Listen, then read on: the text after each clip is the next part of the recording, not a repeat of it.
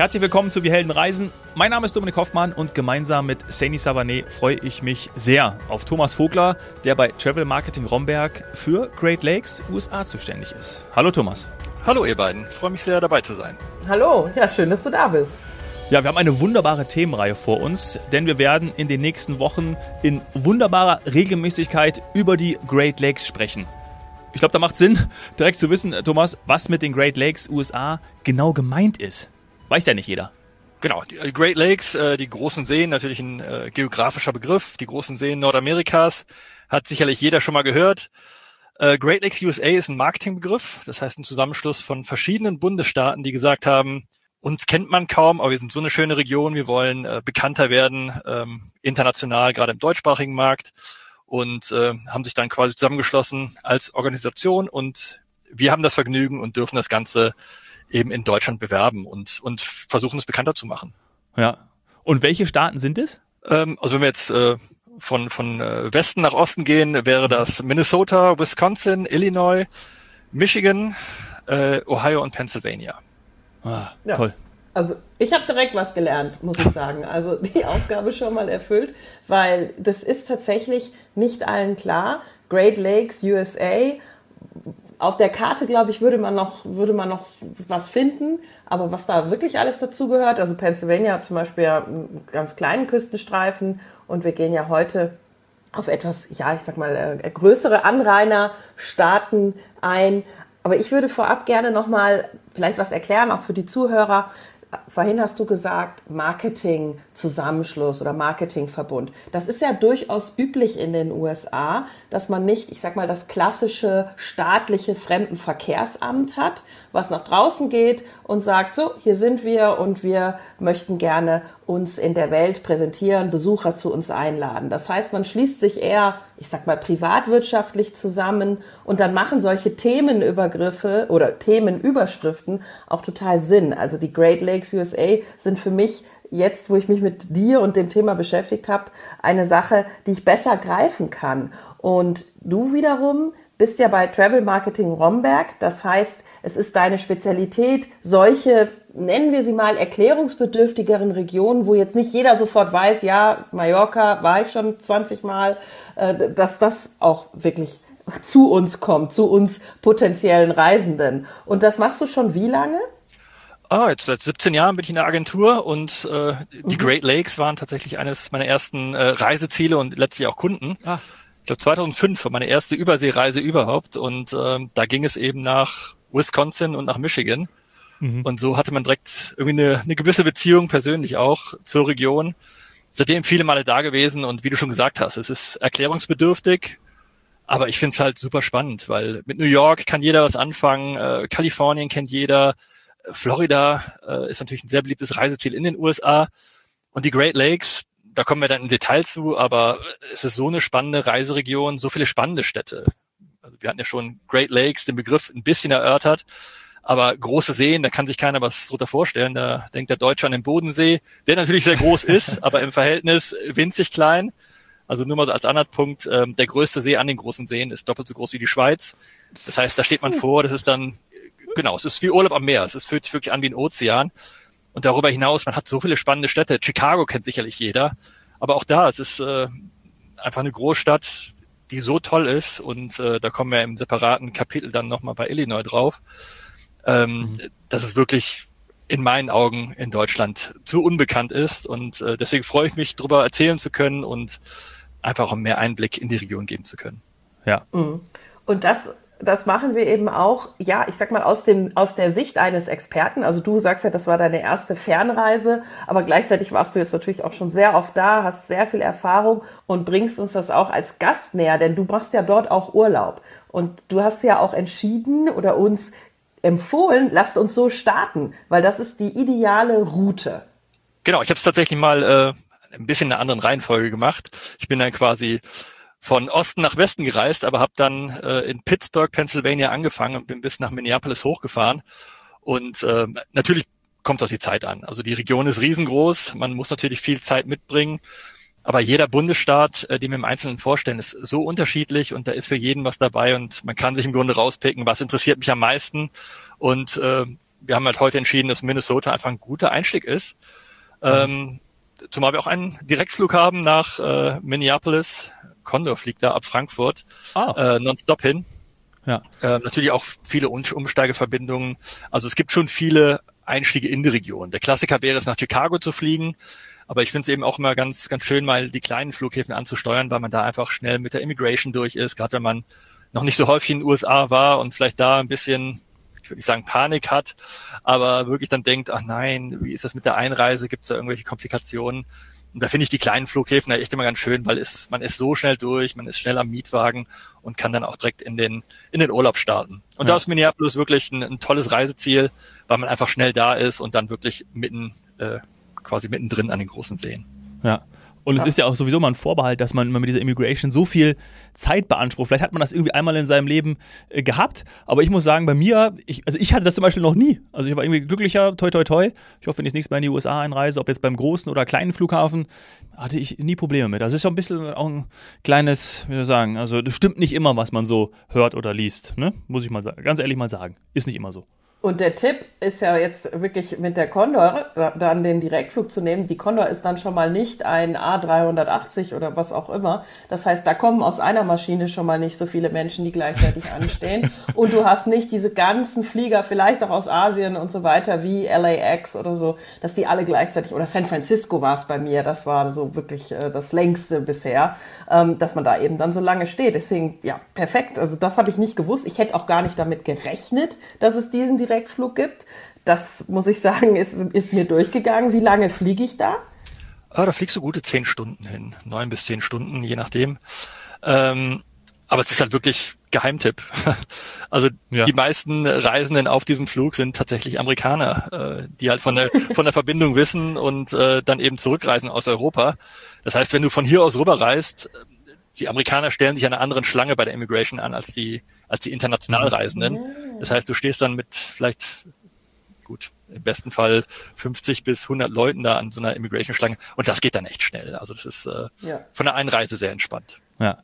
Und dann, du hast schon gesagt, geht's direkt zum Mietwagen, weil das ist am besten oder ist das Fortbewegungs Fortbewegungsmittel, was am besten genutzt werden sollte.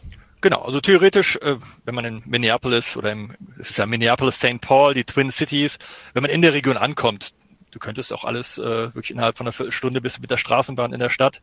Man könnte es auch ohne Mietwagen erstmal machen, aber das macht preislich eigentlich kaum Unterschied und man kann eben äh, in der Region auch noch wirklich kostengünstig parken, so dass man ja. am besten oh. direkt von Anfang an Mietwagen hat, dann ist man flexibel und ähm, kann wirklich bequem von A nach B fahren. Und das Schöne ist, es gibt relativ wenig Stau. Ich vergleiche, ich wohne ja in, Köln und äh, plag mich jeden Tag mit, äh, mit großen Staus ab und die Zeit zur Arbeit kann variieren zwischen einer halben Stunde und anderthalb Stunden. Und in den USA finde ich es immer so schön, man gibt bei Google Maps sein Ziel ein und ist dann genau auch in der Zeit, die, die veranschlagt ist, ist man äh, von A nach B gefahren. Mhm. Deswegen ein sehr entspanntes äh, Cruisen in den USA und an den großen Seen. Ah, cool. Ich liebe übrigens, wenn ich in den USA bin, die lokale Google Maps Stimme. Ich habe dann nicht die deutsche. Ich liebe es einfach auf Englisch. Das ist dann, wie du gesagt hast, man kommt quasi aus dem Flugzeug, nimmt den Mietwagen und bekommt die erste Anweisung, wann man wie wo abzubiegen hat. Und ich bin sofort im Urlaub. Ich bin sofort in den USA und fühle mich schon fast wie ein Local. Also ich kann mir das echt gut vorstellen, dann in Minneapolis den Mietwagen zu nehmen. Nicht erst die Übernachtung, wie wir es ja in manchen anderen Regionen immer mal wieder empfehlen, sondern direkt den Mietwagen und los, weil du sagst, es ist entspannter. Also da brauche ich mir echt keine Sorgen machen. Genau. Ja. Du hast schon den Begriff Twin Cities genannt. St. Paul ist, glaube ich, die Hauptstadt von Minnesota, richtig? Nicht Minneapolis. Hätte ich jetzt zum Beispiel gedacht. Genau, es ist ja häufig so in den USA, dass man die, die Hauptstädte ja, gar nicht so kennt. Aber ähm, es sind halt Twin Cities, weil sie einfach wirklich nur durch den äh, Mississippi getrennt sind aber die Städte direkt vis-à-vis -vis und äh, obwohl sie Twin Cities heißen, so ähnlich sind sie, sind sie sich gar nicht. Minneapolis eher so ein bisschen die, die modernere Studentenstadt und St. Paul dann ein bisschen historischer, aber beides wirklich sehr sehenswert und eben durch die Nähe zueinander sehr gut zu kombinieren. Und äh, ja, beide Städte haben wirklich viel zu bieten. Deswegen, also ich würde schon empfehlen, ein, zwei Nächte Minimum dann auch in der Region zu bleiben. Ähm, es gibt mhm. ja auch noch die Mall of America, die ähm, in Bloomington ist, was auch da in diesem ja, es ist quasi wie so ein Städtedreieck. Und ähm, das ist die, das größte Shopping- und Entertainment ähm, Konstrukt in, in Nordamerika. Also das heißt, wer gerne einkaufen geht, und das gehört ja irgendwie zu einer USA-Reise dazu, oh ja. man kann es einfach super in der Mall of America machen, weil man da wirklich jeden erdenklichen Shop hat. Und äh, ich, ich meine gut, ich war schon oft da, ich habe schon einiges gesehen, aber ich habe teilweise schon und gekauft? viel, viel gekauft, leider ja. zu viel. Aber auch schon, wir haben zwei Tage nur in der Mall of America verbracht. Das wollte ich ähm, gerade sagen, ja, das reicht ja schon auch. Also da ist ein Achterpark, Achterbahnpark drin, also man kann wirklich Rollercoaster-Rides mitten in der Mall machen. Es gibt ein Kino, es gibt unzählige Restaurants, also und Hotels wirklich direkt in der Mall. Das heißt, du kannst mit dem Aufzug mehr oder weniger in die Geschäfte reinfahren. Es ist verrückt, es ist natürlich so ein bisschen USA, größer, schneller, besser, aber ich, ich mag es einfach. Und ich finde diesen Kontrast sehr schön, ja. weil ansonsten ist Minnesota wirklich im Grunde Wald und Wasser. Der Spitzname ist ja äh, Land of 10.000 Lakes. In Wirklichkeit sind es über 10.000 Seen, die man zu den großen Seen noch äh, on top hat. Das heißt, überall hat man Wasser, man hat Wälder, man hat Parksysteme, also eine extrem lebenswerte Region. Äh, man macht viel Outdoor, also Wandern, Kanufahren, äh, Kajaken, äh, Radfahren. Und ähm, da finde ich diesen Kontrast immer ganz schön, wenn man halt die großen Städte hat, so ein Shopping-Tempel, aber wenn man einfach seine Ruhe haben möchte, man fährt zwei Stunden mit dem Auto raus und ist dann wirklich für sich alleine in der Natur. Hm. Wasser. Wasser ist ja immer für mich ein ganz wichtiges Thema. Und wenn ich ähm, Wasser höre, denke ich auch an Wassersport. Du hast jetzt gerade schon Kajaken genannt. Kann ich mich denn sonst noch irgendwie fortbewegen? Du hast auch den Mississippi erwähnt. Also irgendwie kam dann bei mir direkt die Assoziation, ich will was auf dem Wasser machen, ich will vielleicht auch Boot fahren. Was, was, was gibt's da für Möglichkeiten jetzt, wenn ich sage mal, ich bin in der Twin City und dann versuche ich das zu kombinieren. Jetzt entweder auf einem der großen Seen oder auch auf dem Mississippi. Geht da was? Ähm, also auf dem Mississippi gibt es natürlich auch diese, diese klassischen äh, Schaufelraddampfer, wobei es ja halt eher mhm. Richtung, Richtung Süden geht. Und das wissen ja viele nicht. Ähm, also der Mississippi entspringt in Minnesota, das zur Erklärung, und fließt dann wirklich bis in die Südstaaten. Ah. Und der ist am Anfang auch schon relativ breit. Also man kann eben mhm. auch so mhm. kleine River Cruises machen, ähm, ich sag mal im kleinen Stil, auch so als Tagesausflüge. Aber was halt wirklich spannend ist, und das ist dann eher auf den kleineren Seen, man kann sich Boote ausleihen. Und das ist, ähm, und da muss man einfach generell auch mal sagen, weil die Region un unbekannter ist und jetzt eben auch vom Tourismus noch nicht so überlaufen wie andere Regionen, wenn man sich da mal ein Boot ausleiht für einen Tag, das ist echt noch erschwinglich. Also das haben wir mal im Urlaub gemacht, wo wir uns einfach dann, wir hatten so ein Cottage gemietet und haben uns dann mal so ein Boot ausgeliehen auf dem See. Ich weiß gar nicht, haben wir 50 Dollar für einen halben Tag bezahlt, haben einen Cooler mitgenommen, äh, sind rausgefahren und haben einfach so einen entspannten Tag auf dem See gemacht. Und das ist eben das, was die Locals auch machen. Äh, die gehen dann raus zum Fischen, und das ist so ein typisches auch Great Lakes Erlebnis, wenn man natürlich dann Zeit auf dem Wasser verbringen möchte. Ja, das wäre was für mich. Und das ist auch für alle, die das vielleicht von anderen Ländern oder anderen Motorisierungen irgendwie kennen, das ist ja mit dem normalen Autoführerschein möglich. Genau, also da wird äh, jetzt kein Bootsführerschein verlangt. Also das ist, das ist, das äh, ist wirklich sehr entspannt. Cool. Ach, das mache ich auf jeden Fall. Und cooler heißt, du hast noch ein Getränk mitgenommen, äh, gekühlt, lokales Bier lokales Bier aus der Region. Ja, ich meine, gut, mittlerweile gibt's ja in, in, jedem Bundesstaat äh, irgendwelche ähm, Private Breweries und, und Craft Breweries ähm, mhm. mit den wildesten Geschmacksrichtungen, aber ähm, die ganze Region. Ich meine, ähm, Wisconsin, da sprechen wir auch später noch drüber, ist ja wirklich so der Bierstaat. Und ähm, da gibt's wirklich sehr gutes Bier. Also auch äh, aus deutscher Sicht kann man das wirklich sagen, dass da wirklich sehr gutes Bier gibt. Und, äh, ich weiß, was du das, meinst und wovon. Ja.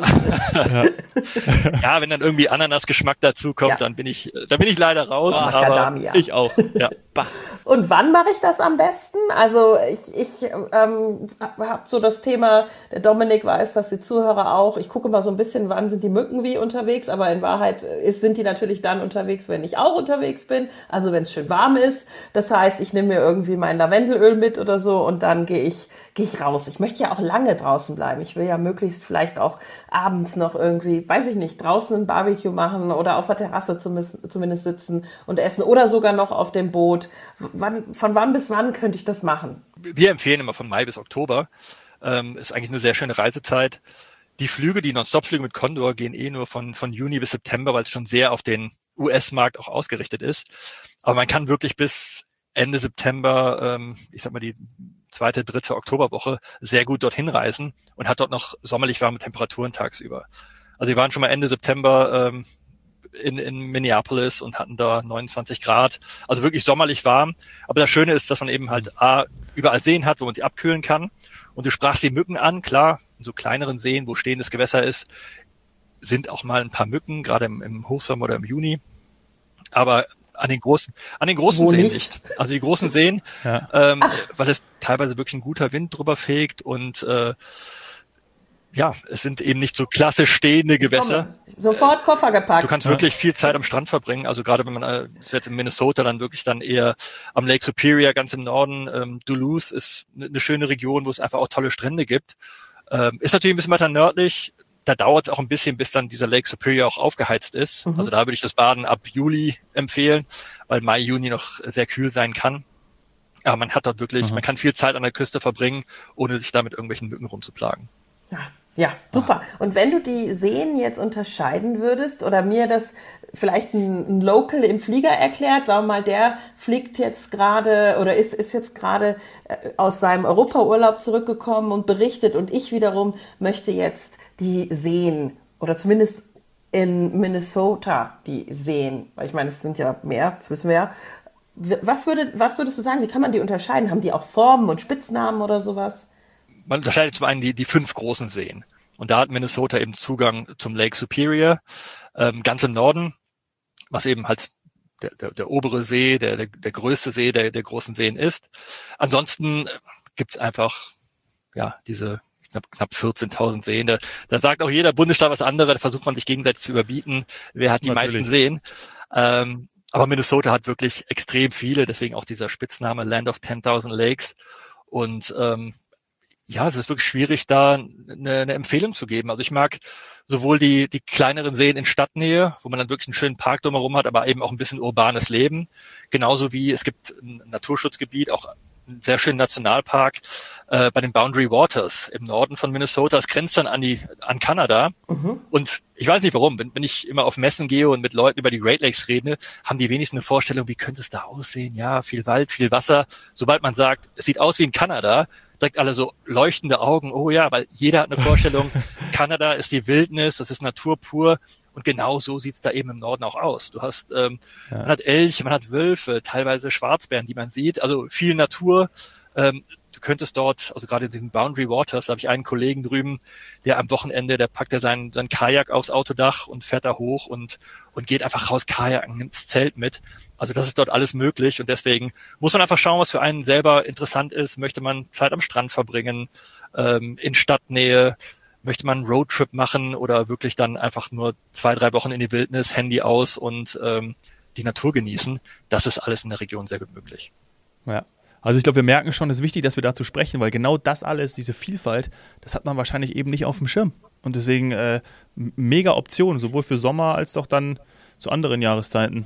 Ja, Frühling, Herbst. Also ich, ich stelle mir das gerade eben jetzt durch die Bilder im Kopf, die der Thomas hier gerade produziert, stelle ich mir das wirklich bildhafter vor und möchte dann, ja, ich glaube, möchte natürlich alles erleben. Ich will die Städte und auch so dieses pulsierende Leben. Und ich muss auch sagen, Mall of America hatte ich auch bisher keine richtige Vorstellung oder eher vielleicht, dass es ja, vielleicht zu viel Rummel für mich ist, aber ich mag ja sowas dann auch. Wenn es gut gemacht ist, dann ist das ja was, wo man dann sich so einsaugen lässt. Und dann, wie du sagst, wenn man da zwei Tage verbringt, hat man immer noch nicht alles gesehen. Wenn ich dann aber eine Route zusammensetze aus diesen Themen, oder, oder gibt es vielleicht schon vorgefertigte oder vorempfohlene Routen, die, wo du sagen würdest, das macht es jetzt dem Besucher einfacher, nimmt die Route, dann seid ihr gut bedient. Also es gibt natürlich äh, bei den verschiedenen Reiseveranstaltern. Also wenn man das erste Mal hinreist und äh, vielleicht noch nicht so viele Roadtrips selber organisiert hat, ist es immer sinnvoll, bei dem Reiseveranstalter einfach reinzuschauen, welche Routen werden empfohlen. Und da wäre der Klassiker jetzt äh, wirklich, wenn man nach Minneapolis fliegt, so ein bisschen entlang des Mississippi Richtung Süden zu fahren. Und der Mississippi trennt ja im Grunde Minnesota und Wisconsin, zwei angrenzende Staaten. Und wenn man dieses Stück eben weiter südlich fährt, das ist eine traumhaft schöne Route diese, entlang dieser Great River Road. Und das trifft dann unten auf die Route 66, die natürlich auch jeder kennt. Mhm. Und da könnte man dann wunderschön eben so diese klassische äh, Route 66 Teil, wirklich, den es dann auch in Illinois gibt, ähm, hoch nach Chicago fahren und dann eben seine Route fortsetzen. Und so hat man wirklich einen schönen Beginn eines, eines Roadtrips. Aber, aber nochmal, es ist so groß und letztlich muss dann jeder schauen und ähm, wir haben ja auch wirklich eine, eine sehr gute Website, wo so ein paar Ideen mit drauf sind. Ähm, die einzelnen Bundesstaaten haben gute Seiten, wo man sich ein bisschen inspirieren lassen kann, weil natürlich auch man kann sehr gut mit Bildern arbeiten, was jetzt beim Podcast schwierig ist. Aber wenn man dann einfach die Bilder dazu sieht und sagt, das ist genau meins und genau an diesem Strand möchte ich liegen oder genau in diesem Wald möchte ich jetzt sitzen ähm, mit einem Lagerfeuerchen mit Blick auf den See und ähm, dann kann man sich so ein bisschen seine Bausteine zusammensuchen, um äh, dort eben seine Route zu planen. Darf ich Lagerfeuer machen? Lagerfeuer, so Barbecue-Feeling? Ja, es gibt da auf, die, auf den ganzen Campingplätzen, da gibt's natürlich dann äh, extra so Firepits. Ähm, also ich natürlich nicht wild im Wald, äh, das sehen wir natürlich auch gerade aktuell. Äh, gerade im Sommer ist natürlich auch immer Waldbrandgefahr, weil es eben ein trockener Sommer ist, ähm, was ja eigentlich recht schön ist, ähm, weil das Wetter sehr beständig ist, gerade im Hochsommer. Mhm. Aber man sollte natürlich schon auf die äh, ja, auf die Stellen ausweichen, wo dann eben auch vorgesehen ist, dass man dort ein, ein Feuer macht.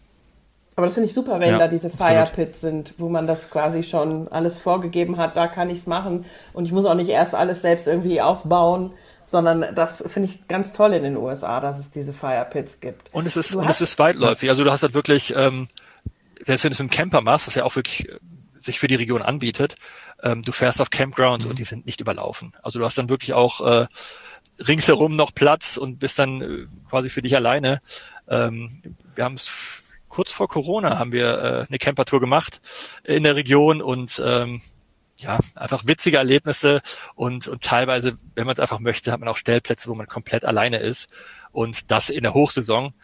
Und das ist wirklich ein, ein schönes Erlebnis. Ja. Ist einfach eine große Fläche und deshalb äh, macht es natürlich auch Sinn oder kann man das auch machen. Und ich wollte noch kurz sagen, äh, den Link, weil du es gerade erwähnt hast, äh, zur Website packen wir natürlich in die Show Notes, ne? Äh, greatlakes.de. Da könnt ihr dann auch nochmal die Bilder, die der Thomas hier gerade in euren Köpfen produziert, dann auch nochmal äh, direkt nachsehen. Jetzt hatte der Thomas von einem witzigen Erlebnis gesprochen. Ich möchte ja, dass wir hier authentisch sind, dass wir auch sowas mal rauslassen, dann äh, sag uns doch mal, was auf so einem Roadtrip Witziges passiert ist oder passieren kann und was macht den besonderen Charme für dich aus? Ja, also ich meine, ich bin, also wer mich kennt, ich bin halt so überhaupt kein Camper. Also ich mag mein festes Bett.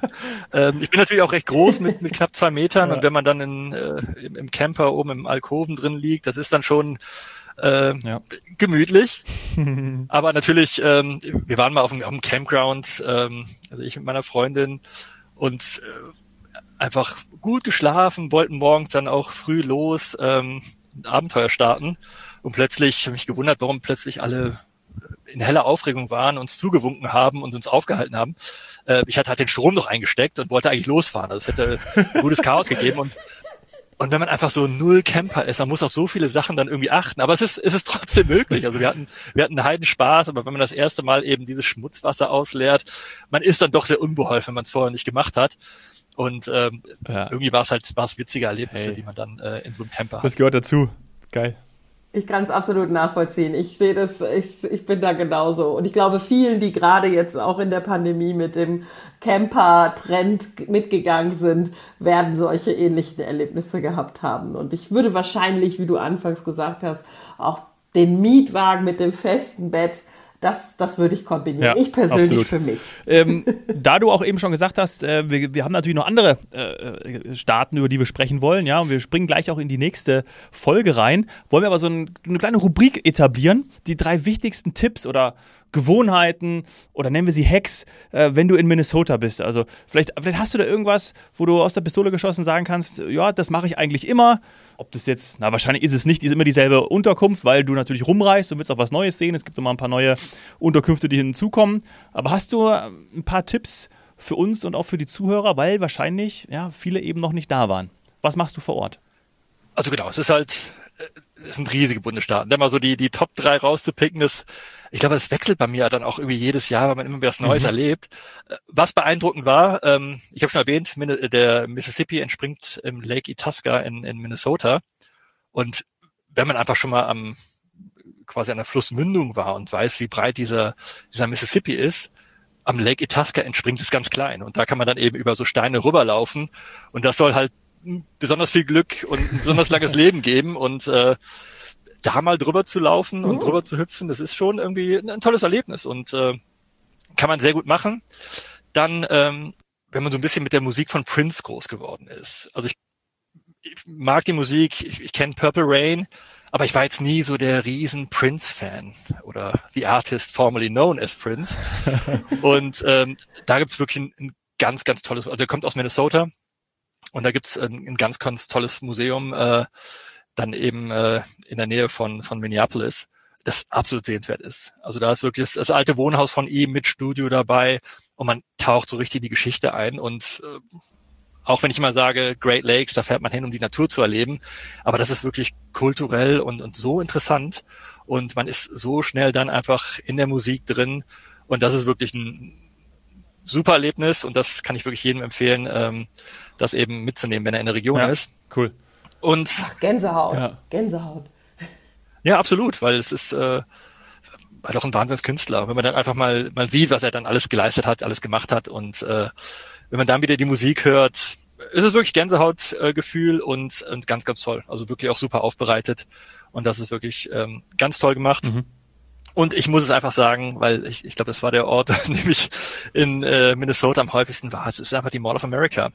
Ähm, muss dazu sagen, in Minnesota gibt's keine Sales Tax auf Kleidung und Schuhe. Das heißt, äh, kaufen ist generell schon ganz, ganz günstig. Und, und ich finde es einfach faszinierend. Ähm, ich mag diese, ich meine, teilweise auch diese künstlichen Welten mit diesem riesigen Achterbahnpark. Also wer Achterbahn mag und Shopping, der, der ist da einfach sehr gut aufgehoben. Und dann einfach so einen Rollercoaster Ride zu machen und im nächsten Moment dann irgendwie im, im Flagship Store drin zu stehen super gemacht und einfach ein tolles Erlebnis, also auch für die ganze Familie und ähm, hm. ja. Cool. Das, das wären so meine, meine Top-Tipps, ähm, wenn ich sage, sollte man gesehen haben, weil man eh dann auch in der Region ist. Ähm, darüber hinaus, es gibt noch so viel zu entdecken, aber dann äh, muss man einfach abwägen, ja. was einen da persönlich interessiert. Klar. Ich merke schon, wir brauchen alleine schon für Mall of America eine eigene Podcast-Folge. wenn du Flagship-Stores und sowas erwähnst, Achterbahn, das ist, das, das sind so viele Sachen, bei denen ich noch in die, ins Detail gehen würde. Vor allem, weil das kann ich ja auch super im Winter machen. Und wir haben jetzt gar nicht über den Wintersport groß gesprochen. Snowboarden, wie ist der Schnee und was weiß ich, was alles würde mich interessieren. Natürlich auch Skifahren hier an der Stelle auch noch erwähnt. Aber ja, ich glaube, äh, dann äh, hören wir uns nochmal, weil ich habe jetzt schon ein Bild, aber ich bräuchte, glaube ich, auch noch ein Winter, Winterbild im Kopf. okay. Dann holen wir das nach. Hm? Machen wir dazu noch eine Folge. Und wir springen jetzt aber gleich in die nächste für ähm, den nächsten Bundesstaat. Und wir können schon mal anteasern. Es ist Wisconsin. Also vielleicht ähm, geht es da auch ein bisschen um Bier. Ich hoffe. Bis gleich. Ciao.